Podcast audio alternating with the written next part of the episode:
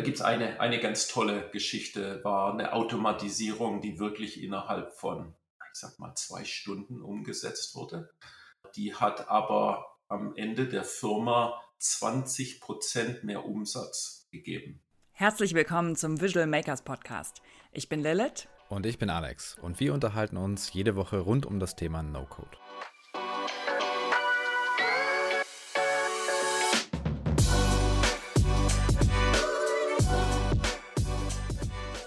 Herzlich willkommen zu einer neuen Folge vom Visual Makers Podcast. Heute bei uns zu Gast Markus Zirn, Senior Vice President of Strategy and Business Development bei Workato, dem Automation und Integration Tool Provider. Herzlich willkommen, Markus. Ja, danke euch. Äh, bevor wir tiefer in Workato einsteigen, würde ich äh, super gern noch ein bisschen über, über dich sprechen. Wie bist du eigentlich in dieses ganze No-Code-Thema gekommen? Wie war dein Werdegang und wie bist du bei Workato gelandet? Okay, okay, lange Geschichte. Also ich bin, äh, äh, wie gesagt, in, in Deutschland aufgewachsen, äh, aber jetzt schon seit 20 Jahren in, äh, in Amerika. Ähm, wow. Und nicht die ganze Zeit im, im Softwarebereich äh, äh, tätig. Workado ist meine, mein zweites Startup, das ich von ganz von, von, vom Grund auf angefangen habe. dazwischen war ich einige Zeit noch bei Oracle und äh, ich weiß nicht, ob ihr Splunk kennt, also Firma, mit der ich an die Börse gegangen bin. Ähm, aber interessanterweise, also eigentlich alles, was mit Workado viel zu tun hat, hat eigentlich in Deutschland angefangen mit meinem ersten Job nach, nach der Uni. Da war ich bei einer Beratungsfirma, Booz Allen Hamilton nannte sich das damals, gehört jetzt zu PwC und habe damals, ähm, äh, das nannte sich BPR, Business Process Redesign gemacht, bin also bei Firmen rumgefahren, habe Prozesse aufgenommen und, äh, und praktisch versucht, den Firmen zu helfen, ihre Prozesse zu verbessern. Und damals würde ich sagen, wenn ich jetzt was gehabt hätte, damals wie Workado, ich glaube, wir hätten viel, viel mehr erreicht. Und es war so ein bisschen der Impetus auch, die, die ganze Idee bei, bei Workado, Workado anzufangen und, und ja, eine Plattform aufzubauen, ähm, die jemanden hilft, der das Geschäft versteht, der die Prozesse versteht, der nicht nur Entwickler ist, ähm, dem die Macht zu geben, ja auch Verbesserungen zu bewirken. Mhm. Hm. Dann wurde der, äh, die Saat wurde ja genau, schon früh hat, gesehen. Hat, hat ein Weilchen gedauert, hat ein Weilchen gedauert, aber ähm, endlich, endlich, endlich gut, ja. ja, ja, stark.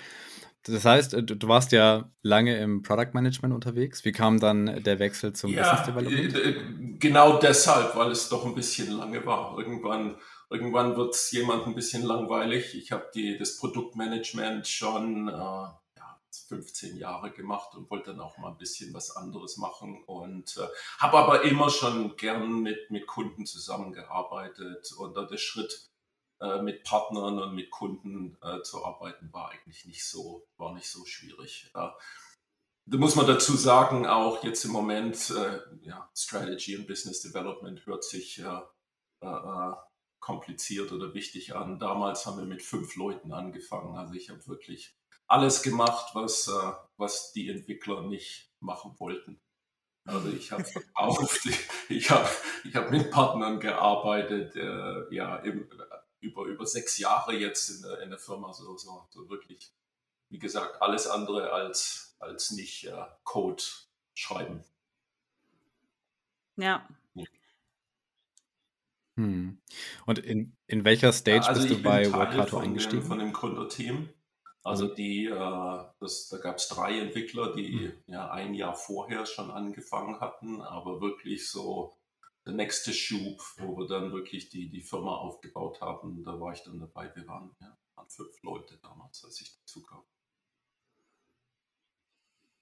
Jetzt sind wir fast 600. Wow. Und wie viel seid ihr heute? Ich glaube, wir sind äh, kurz, kurz vor den 600. Wahnsinn, ja. Großen, großen Schub, großen Schub äh, letzt, oh, dieses Jahr. Wir haben seit Februar über 300 Leute eingestellt. Ähm, ich würde mal sagen, die letzten 18 Monate, die ganze äh, äh, äh, Covid und Corona-Pandemie und so weiter, hat ähm, für Workado viel bewirkt, hat uns, ich sag mal so drei, fünf Jahre schneller hingebracht, wo wir eigentlich hin wollten. Äh, wir haben, wir haben Kunden gewonnen, die ich mir eigentlich vorher nicht vorstellte, dass wir die äh, bekommen würden. Also Workado ist sehr, sehr modern, ist, äh, also ist ein Cloud-Service, ist äh, Software as a Service, äh, ist ja hier No-Code, Low-Code. Äh, ja, ist schon, schon, schon an der, im, im Pionierbereich, sage ich mal. Und dann ist jemanden so wie zum Beispiel die Deutsche Bahn Cargo als Kunden zu gewinnen. Äh, wie gesagt, ich glaube, vor zwei Jahren wäre das unmöglich gewesen. Und, und, aber jetzt haben Leute erkannt, dass, dass Automatisierung wichtig ist, dass Digitalisierung wichtig ist. Und, und die haben auch gesehen, wie in den letzten 18 Monaten die Firmen, die sich wirklich damit beschäftigen, die stehen besser da. Denen, denen geht es besser, die sind wettbewerbsfähiger und äh, ja, davon da gibt es jetzt einen Riesenschritt vor, vorwärts mit Workado. Ja, ja, also das spüren selbst wir ja auch schon mit, äh, mit unserer kleinen äh, Firma noch. Ähm, genau, dass da einfach alle gerade die Fühler ausstrecken nach, nach No-Code und, und Low-Code und Automatisierung. Ähm, um vielleicht nochmal einen Schritt zurückzugehen, wann hast du denn das erste Mal von dem Begriff No-Code gehört? Ja, das ist eine klasse Frage. Ähm, also ich glaube, das Thema No-Code ist ja eigentlich kein neues Thema. Also wenn ich jetzt zurückgehe, sogar meine Uni-Zeiten und so weiter oder mein erster Macintosh damals, da gab es so ein Programm, ich weiß kennt ihr wahrscheinlich nicht mehr, aber FileMaker nannte sich damals. Ich würde mal sagen, das war, das war No-Code und es wurde, es gab es das erste Mal 1985. Also da gehen wir schon ein paar Jahrzehnte äh, äh zurück als ich damals dieses BPR, Business Process Redesign Thema bei Booz Allen gemacht hatte, haben wir viel gearbeitet mit Lotus Notes. Das war so Ende der 90er Jahre. Ich würde mal sagen, das ist auch ein No-Code. Uh, damals nannten wir das VCVIC. What you see is what you get. Also visuelles uh, Programmieren. Und ich meine, das ganze Thema hat jetzt absolut an Brisanz und so weiter gewonnen durch ganze Software as a Service und, und Cloud. Weil die, ich, ich glaube, No-Code und Cloud gehört schon ziemlich zusammen. Also beid, beide Sachen machen halt äh, äh, ja, die, die Programmierung einfacher. Äh, also es geht einfach alles, alles zu vereinfachen und äh, jetzt, wo die, wo die Leute alle verschiedene und immer mehr äh, so Cloud-Anwendungen haben, ich glaube, ist es fast zwingend notwendig heute, dass, dass jemand so eine Low-Code-Plattform hat. Ja. Aber, aber wie gesagt, es geht wirklich Jahrzehnte zurück. Mhm. Ja, das, äh, das äh, haben wir auch immer wieder. Selbst wir beide haben ja. auch erst die Tools benutzt, bevor wir dann diese, die, dieses, diesen Term No-Code äh, entdeckt haben und dann auch die Communities dahinter und die Menschen dahinter. Ähm, und äh, genau, aber dass das eigentlich schon, schon sehr, sehr weit zurückgeht. Und das ist halt eigentlich auch ein, also ich betrachte es immer gern als ein, ähm, als eine natürliche Weiterentwicklung von, von auch klassischem Code, sage ich mal, oder als zusätzliche Sprache, die aber mehr Leuten eben zugänglich ist, dadurch, dass du eben dann visuell programmierst. Ähm. Nee, absolut. Also ich meine, wir, wir, wir sprechen so manchmal von der Demokratisierung der, der, der Programmierung. Ja, also wie, wie bekomme ich mehr Leute? Es ist ja eigentlich, ich glaube, es gibt Zahlen irgendwo, habe ich mal gesehen, dass äh, ich glaube, so im Bereich von 1% der Menschheit kann programmieren. Ja, also 1%. Und wenn ich mir das vorstelle, okay, in meiner Firma kann 1% jetzt so wichtige Prozess-IT-Geschichten machen, dann ist es äh, äh, schon unheimlich einschränkend. Und, mhm. und das zu durchbrechen ist, äh, ist glaube ich, ein, ist unheimlich wichtig. Also, und, und es ist für uns auch bei Workado, es ist auch mhm. unheimlich wichtig, dass ähm, die verschiedenen Leute zusammenarbeiten können. Also was ich damals gesehen habe, als ich diese äh, äh Process Redesign gemacht habe, war einfach, es gab so zwei Welten die eine Welt waren die Leute, die wirklich verstanden haben, wie funktioniert der Betrieb, wie funktionieren die Prozesse. die das auch im Kopf hatten, aber, aber oft nicht so richtig ausdrücken konnten, wie man denn das jetzt besser machen kann. Und dann gab es die andere Welt von den äh, Entwicklern und äh, die kannten sich super aus in ihren Tools, die konnten programmieren, aber die kannten die Prozesse überhaupt nicht. Äh, war auch ein bisschen zu viel. Also wenn du, wenn du dich die ganze Zeit konzentrierst und alle in deine Programmiersprachen lernst und so weiter, gibt es halt einfach nicht mehr genug Zeit, dann auch noch Prozesse zu verstehen. Und, und die zwei Welten, äh, die waren getrennt und das ist für Firmen nicht gut. Also und, und die zwei Welten zusammenzubringen, ist, ist, ist, äh, ist eine Riesenaufgabe. Und, und das war auch so eine von den, von den Zielen, die wir hatten bei Workado, da, da Mehrwert zu, zu generieren. Ja, ich kann mich in die Situation ganz gut reinversetzen. Also ich komme auch aus dem Konzernumfeld und da ist es genau wie du es beschrieben hast. Business und IT sind quasi getrennt. Ähm, und wenn man dann Projekte gemeinsam umsetzt, dann hat das zur Folge, dass es unendlich viele Feedback-Schleifen gibt, weil einfach beide verschiedene Sprachen sprechen. Und bis zu meinem letzten Arbeitstag äh, war es, also in, in, im Konzern, war es, glaube ich, eher weniger vorstellbar, dass No-Code-Lösungen dort Einzug finden, zumindest kurzfristig. Also gibt es auch lange Entscheidungsprozesse, das muss durch diverse Hierarchien durch und so weiter. Ähm, wie, wie sieht denn das in den USA aus? Ist das Thema No-Code, wird es da besser von den Unternehmen angenommen? Ist das fester Bestandteil im Alltag der Unternehmen?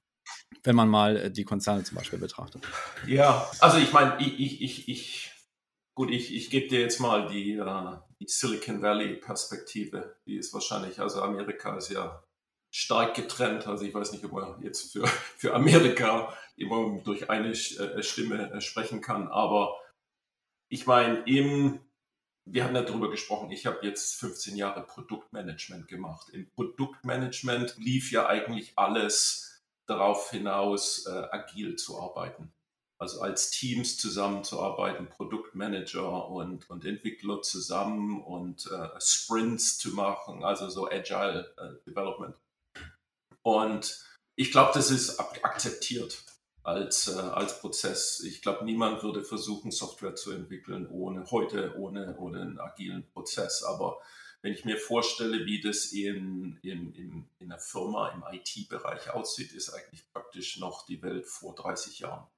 Also ist wirklich alles noch Wasserfall und, äh, und, und, und, und, von daher verstehen die Leute das im IT-Bereich, die fangen schon, verstehen das, äh, dass sowas wie No-Code wichtig ist. Weil ohne No-Code kann ich, glaube ich, in dem IT-Umfeld nicht agil arbeiten. Äh, ich glaube, das ist ein Thema. Es gibt einen ganz interessanten Trend hier in, äh, im Silicon Valley, wo IT-Organisationen sich umbenennen. Äh, ganz konsequent. Wir haben das jetzt schon bei fünf, sechs äh, Unternehmen gesehen. Das sind normal immer so, äh, so ganz moderne Unternehmen. Also so jemand wie Slack oder Zendesk oder HubSpot und so weiter. Äh, da kommt dann der CIO, also Chief Information Officer, und sagt, ähm, wir sind nicht mehr IT, wir sind BT, Business Technology. Und ich glaube, da kommt dieser No-Code-Gedanke auch mit dran. Also IT will die Prozesse verstehen will sich damit einbringen, will mit den äh, Leuten im Betrieb zusammenarbeiten und, und es geht ohne, ohne No-Code einfach nicht, weil ansonsten, wie gesagt, kann man nicht kollaborieren. Ähm, also ist es komplett jetzt äh, akzeptiert?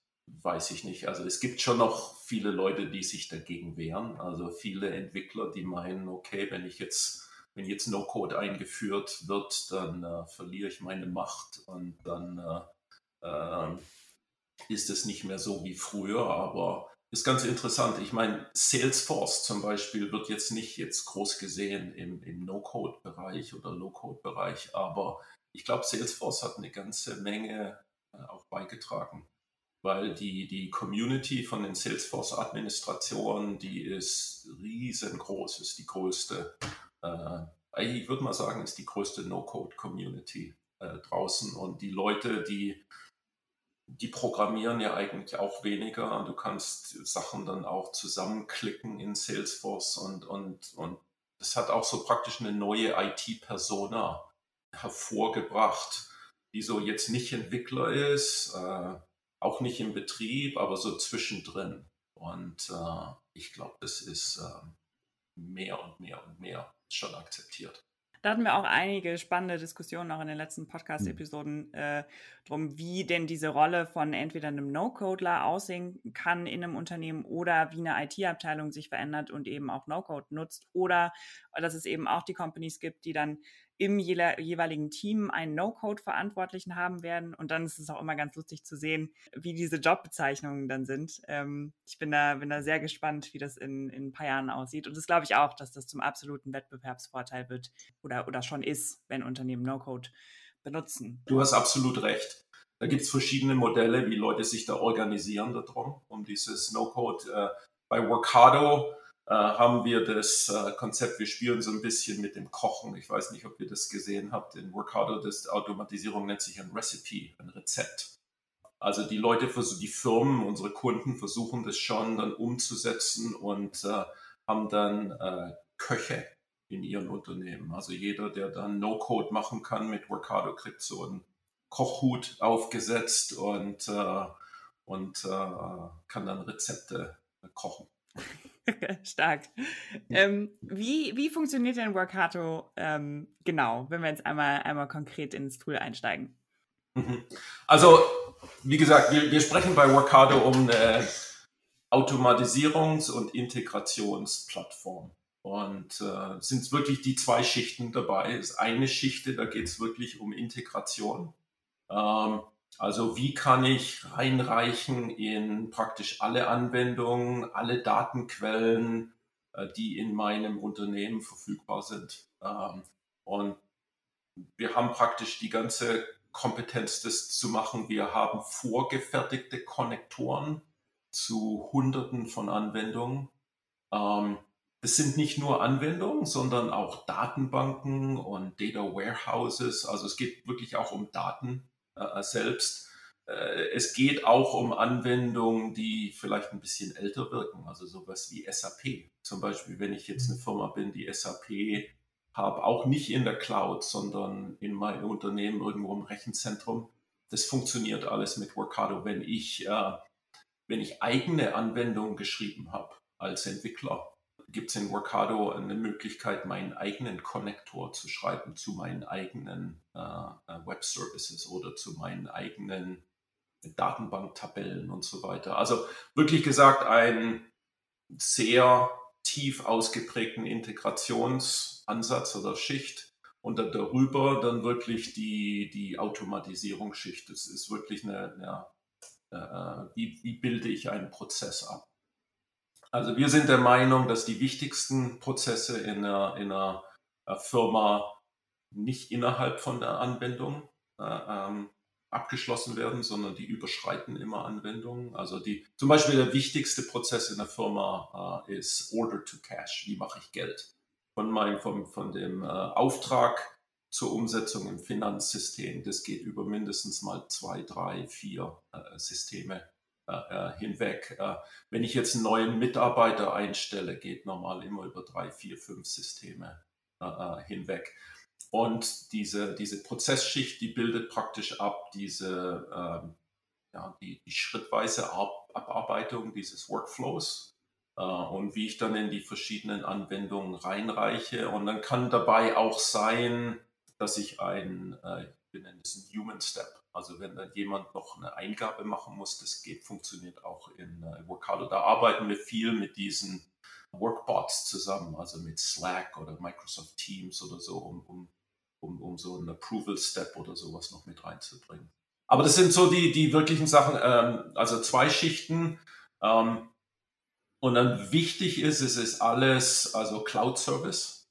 Also es wird wirklich, das macht das alles viel, viel einfacher. Ähm, und dann die andere Sache ist, wir achten sehr darauf, dass es wirklich ist für Firmen, die das in ihren Kernprozessen einsetzen können. Also äh, Datensicherheit, äh, äh, Skalierbarkeit. Also wir sind zum Beispiel jetzt hier von, von Snowflake, von diesem Data Warehouse, sind wir zertifiziert worden für eine halbe Million äh, Durchsatz pro Sekunde.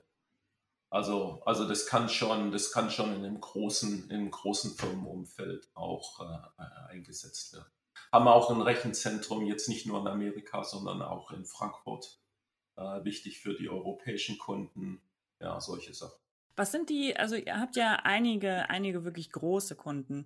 Ähm, was sind da die Herausforderungen nochmal speziell für Mittelstand und Enterprise im Automatisierungsbereich?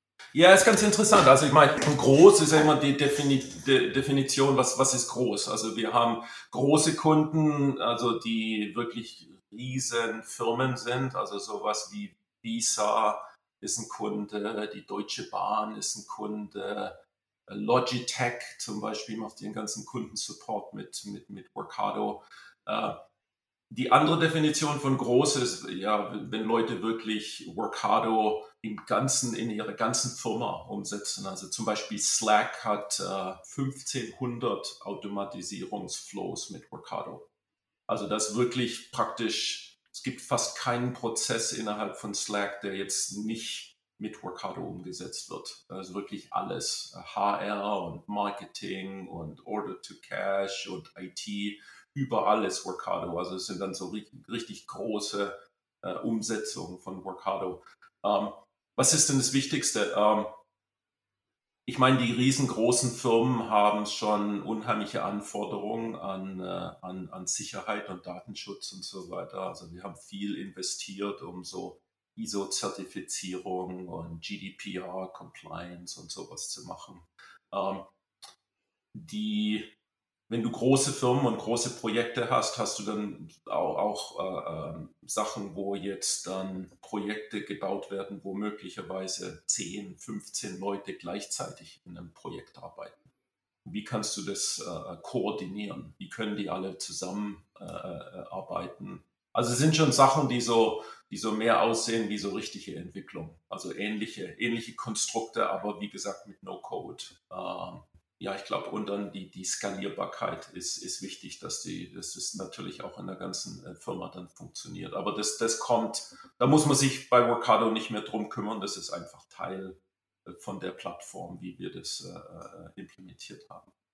Ja, sehr cool. Das, die Frage kriegen wir tatsächlich auch immer mhm. wieder. Äh, so, ist das denn skalierbar? Und äh, wo dann immer noch so diese Skepsis mitschwingt ähm, für, ähm, ja, aber das ist doch, äh, ist doch, ist doch nur was für Startups und kleine Unternehmen.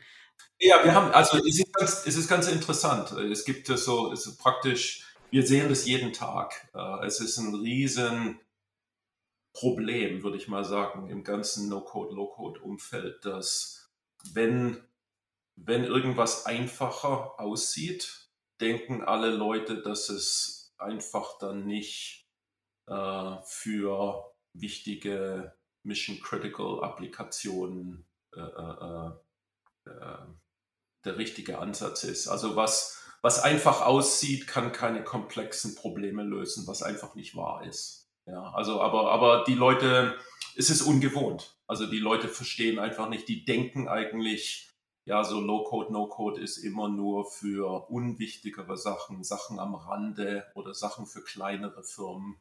Äh, und, und es braucht dann immer eine gewisse Zeit, äh, die Skeptis zu über, überbrücken, dass die Leute verstehen, oh, das kann ich ja eigentlich auch für richtig große Sachen benutzen.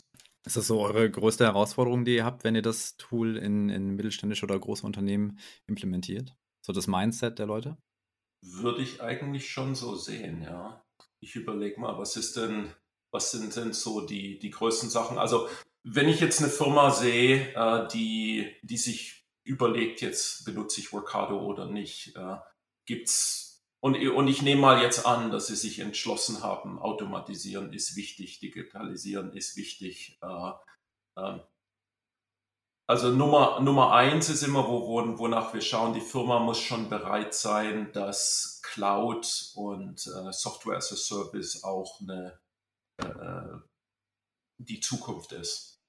Also in Amerika ist es weniger das Problem, also da sehen schon alle, sehen das alle Firmen so. In Deutschland ist es noch ein bisschen schwieriger. Also da gibt es schon noch Firmen, die sagen, oh nee, das alles, was in der Cloud ist, ist äh, unsicherer und ich will das bei mir im eigenen Rechenzentrum halten und so weiter. Also wenn Leute dazu nicht bereit sind, dann ist Workado nicht das richtige Tool, äh, weil wir setzen absolut darauf, wir glauben, das ist die Zukunft. Äh, also das ist Nummer eins. Ansonsten vom, von diesem ganzen No-Code-Ansatz gibt's also Alternative Nummer eins ist, okay, ich glaube, ich traue dem nicht und dann mache ich einfach meine eigene Entwicklung und arbeite mit den traditionellen Tools. Das ist äh, Lösung Nummer eins. Ähm, darüber haben wir gesprochen, also ist einfach das Vertrauen ist nicht da. Äh, Lösung Nummer zwei könnte sein, dass jemand sowas benutzt wie äh, RPA, Robotic Process Automation, wo sie dann sagen, oh, okay, wir arbeiten nicht mit den APIs, ist zu technisch, äh, wir machen das einfach in den, in, auf dem Bildschirm, in den Masken.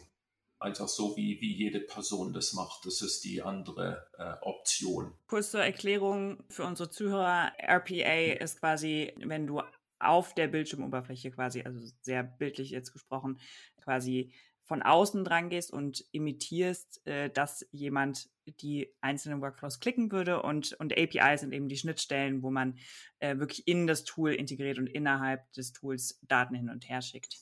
Genau richtig, genau richtig. Also die, also gibt dann zur Vereinfachung zwei Ansätze. Einmal, ich mache die ganze Programmierung einfacher durch diesen No-Code-Ansatz, aber ich arbeite immer noch mit diesen APIs äh, äh, zusammen. Oder Ansatz Nummer zwei ist, ich sage einfach, okay, vergesst die ganzen APIs und ich äh, mache praktisch, ja, ich stelle mir das so vor, als wenn ich wie, wie so ein Excel-Makro mache, einfach nur, was die Leute klicken auf dem Bildschirm ist, ist eine Lösung, ist, äh, ist äh, wartungsbedürftiger, hat seine eigenen Probleme, ist aber ist absolut eine, eine, ein Lösungsansatz, äh, der benutzt wird. Ja, die Frage ist auch, wir, wir haben vorher darüber schon mal gesprochen, ähm, es geht hier darum, so an der Schnittstelle zu arbeiten von IT und dem Betrieb. Und es funktioniert nur, wenn beide ähm, dabei sind.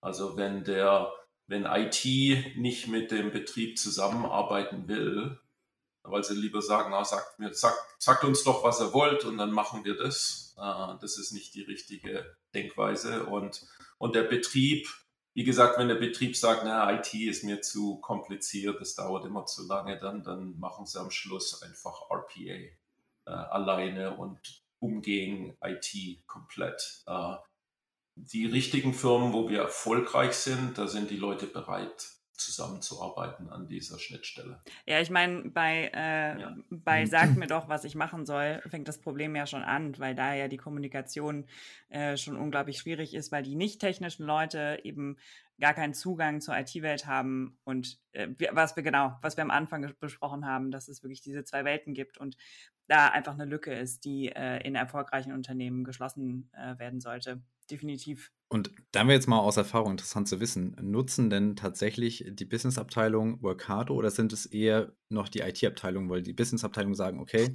vielleicht ist es mir doch zu technisch, auch wenn es vielleicht nicht so ist, übernehmt es mal lieber für mich, ich hätte es gern so und so.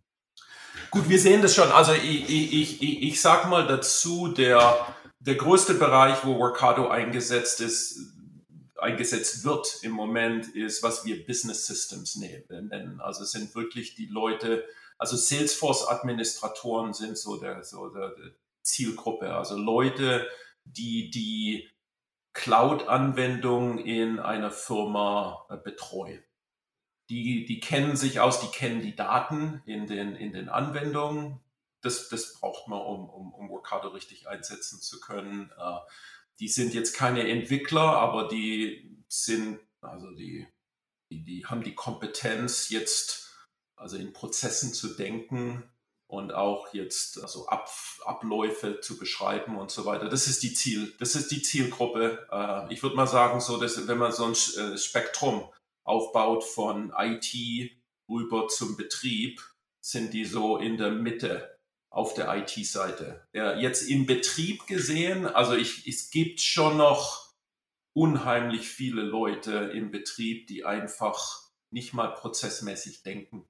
Die haben unheimlich, also ich habe das damals gesehen, ich sehe das auch heute noch, äh, viele Leute können einfach einen Prozess nicht beschreiben. Die können dies ab, äh, abarbeiten und die verstehen das auch, aber das dann als so visuellen Ablauf äh, zu beschreiben, ist unheimlich schwierig für viele Leute. Aber ich glaube, das ändert sich. Ich glaube, je jünger die Leute im Betrieb werden, umso einfacher wird es.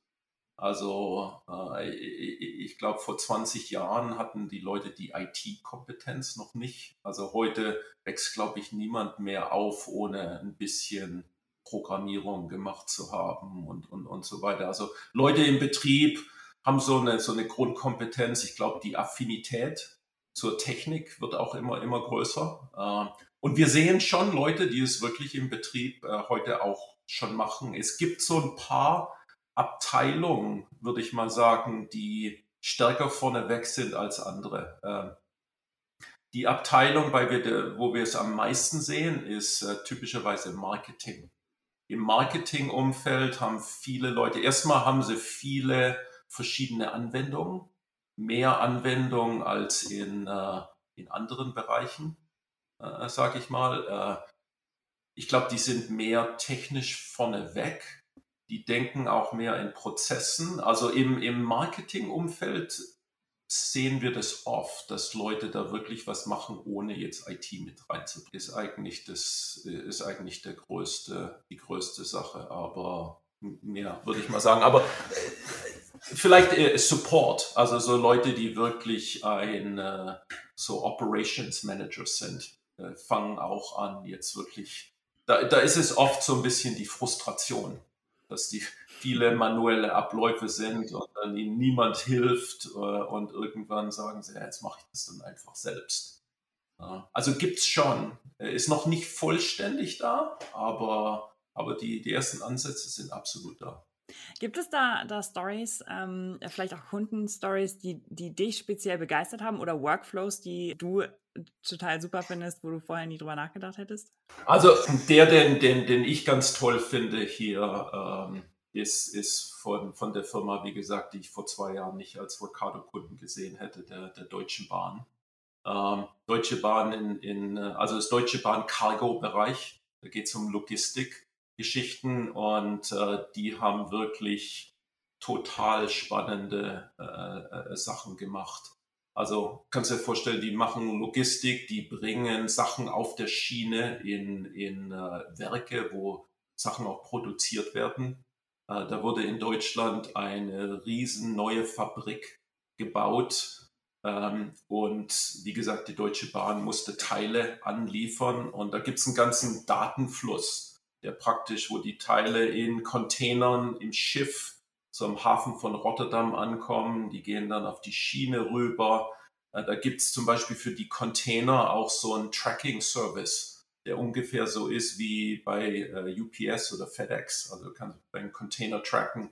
Äh, der Datenfluss von diesen Services über die Schiene bis in, das, äh, in die Fabrik wurde alles mit Workado äh, umgesetzt und, und, in ganz kurzer Zeit, also so in fünf Wochen, wo Leute sich wirklich äh, gewundert haben, äh, wie denn das so schnell gehen könnte.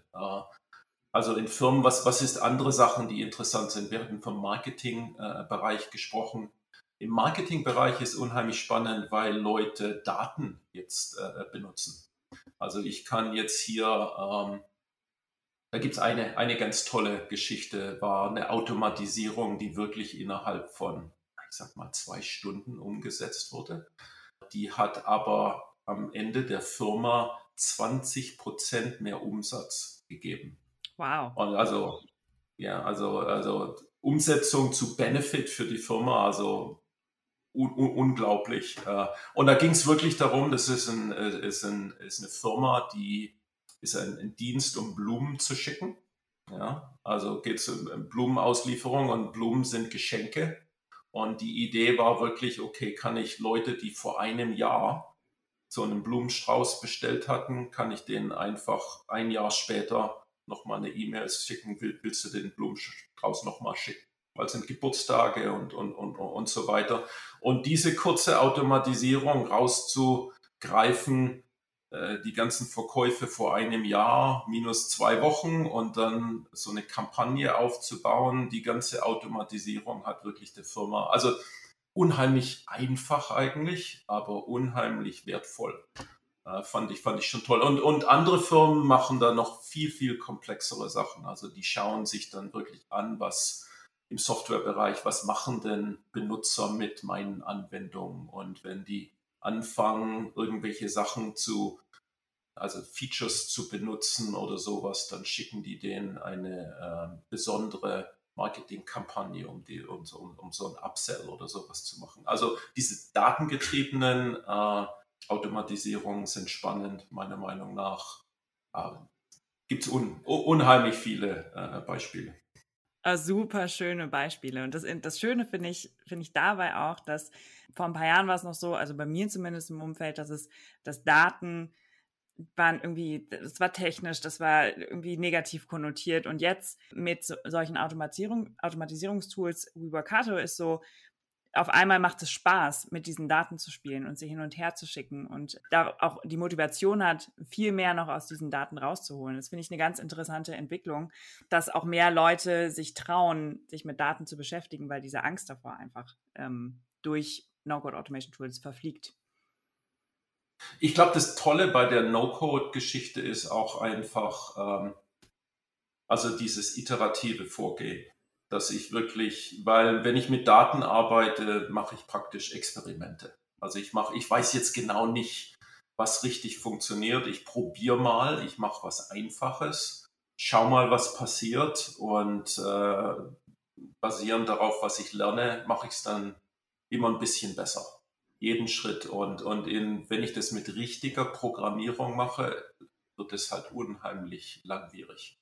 Aber also No-Code-Tools äh, sind unheimlich wichtig, um solche Experimente durchzuführen. Es ist im Marketing heute gang und gäbe. Äh, aber wie gesagt, ja, Experimente heißt mit Daten spielen und, und, und Workado ja, macht es einfacher.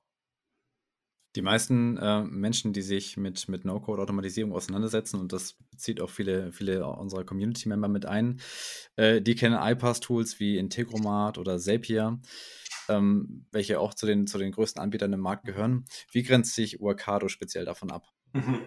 Ja, also ich weiß nicht, ob ihr das wisst, aber für uns war eigentlich Zapier so eine Inspiration. Wir kommen, ich habe ich hab euch, hab euch erzählt, ich war bei Oracle, ich habe bei Oracle Produktmanagement geleitet für Integration und haben da praktisch mit riesen Firmen gearbeitet und also praktisch so das Gegenteil von, von No-Code. Also das waren super komplexe Sachen, viel, viel zu komplex. Uh, unser Geschäftsführer, CEO und Mitgründer hat eine Firma uh, gegründet vorher, die nannte sich TIBCO, T-I-B-C-O, die Integration Bus Company. Also er hat Integration erfunden. Uh, aber wir haben, wie gesagt, immer nur in diesem High-Code-Bereich gearbeitet, haben dann Zapier gesehen und haben gesagt, wow, das ist eigentlich toll äh, lass uns sowas bauen wie Zapier, aber mit den ganzen Qualitäten, die wir von TIPCO und Oracle kennen.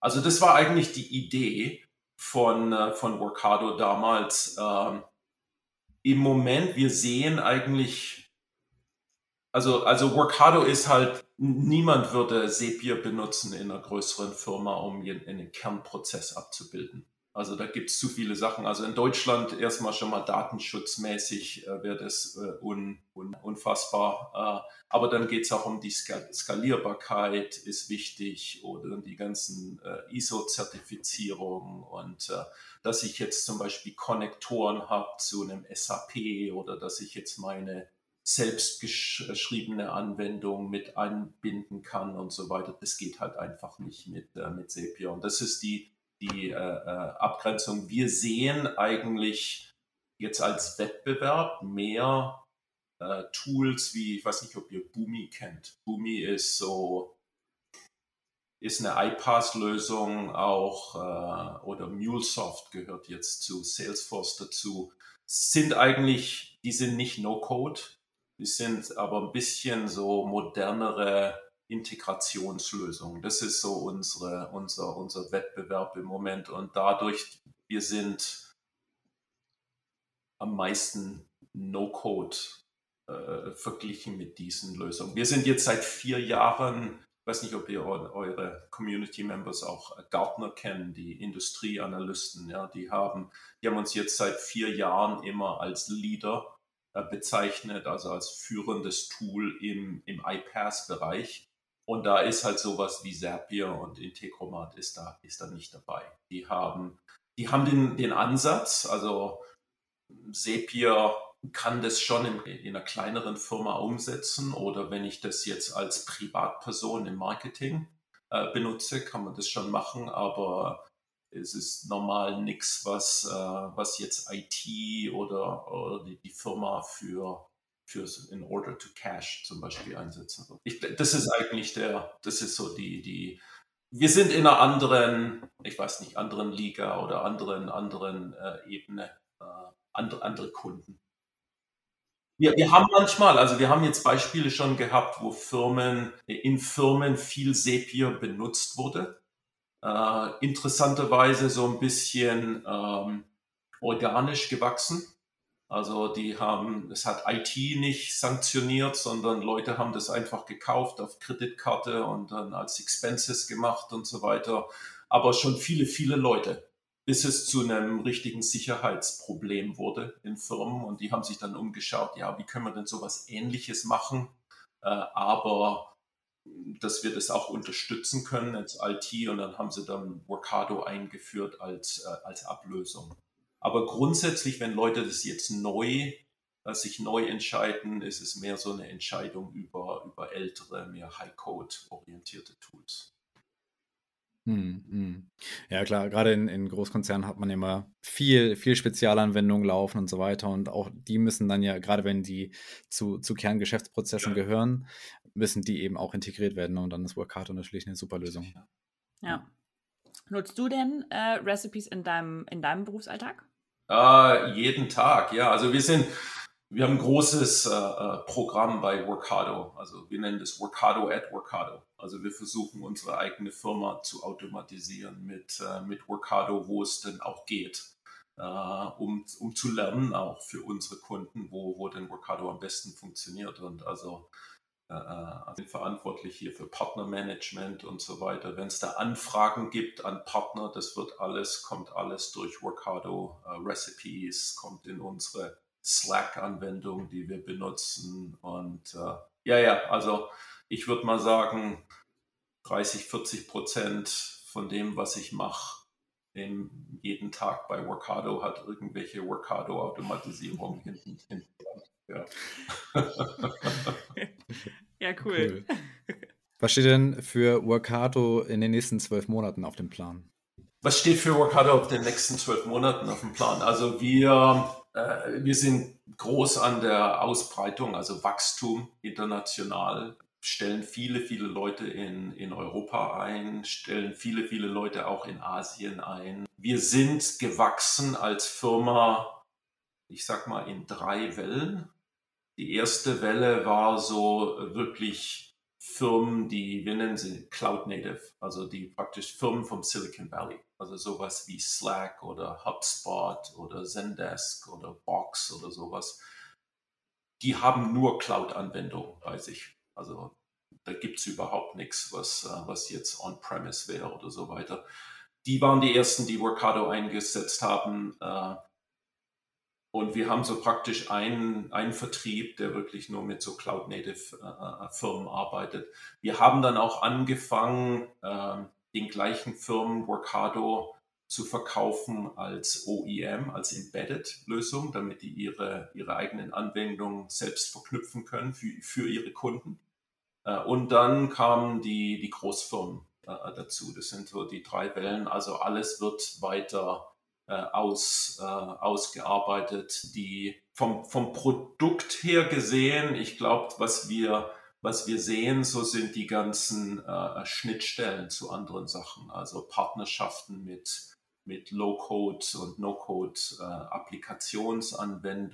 und äh, auch die, die Sache hier, diesen RPA, Umfeld. manchmal braucht man RPA. Also die Deutsche Bahn setzt es zusammen auch mit RPA ein. Wenn ich jetzt eine ganz, ganz alte Anwendung habe, wo ich keine Schnittstellen und keine Datenbank und so weiter habe, dann, dann komme ich einfach nicht drum herum.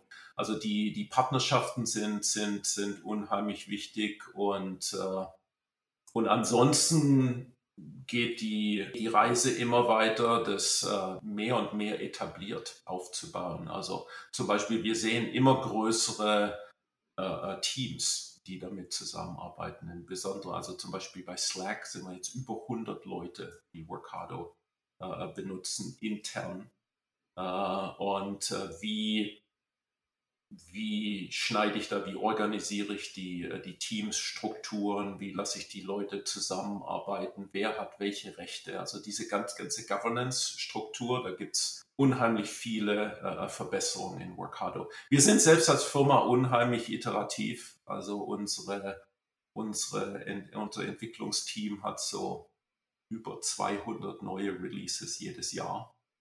Also da kommen immer, immer, immer, immer neue, neue Sachen äh, äh dazu. Also wenn man sich Workado ansieht heute und vor zwei Jahren, äh, können wir fast nicht äh, wiedererkennen. Hat sich unheimlich viel getan. Da wird sich auch weiterhin äh, äh, viel, viel tun. Ja, schön. Wir sind, äh, wir sind gespannt. Freuen uns sehr, die, die Reise da ein bisschen mit euch, mit euch zu gehen, euch das zu begleiten. Echt, äh, echt cool.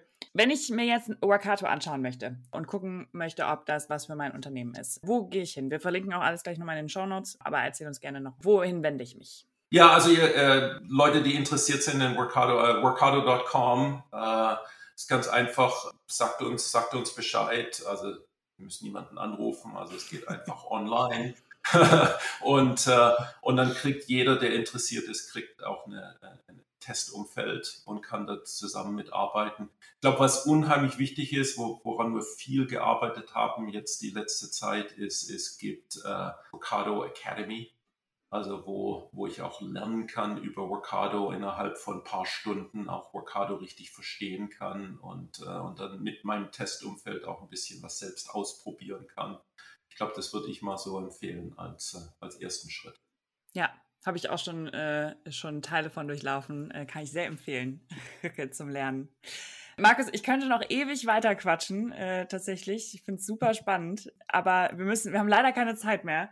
Aber vielen, vielen Dank, dass du da warst. Vielen, vielen Dank für dieses spannende Gespräch. Und wir freuen uns sehr äh, zu sehen, wie ihr weiter wächst, wie ihr auch auf dem europäischen Markt äh, mal größer werdet. Und ähm, genau, vielen, vielen Dank.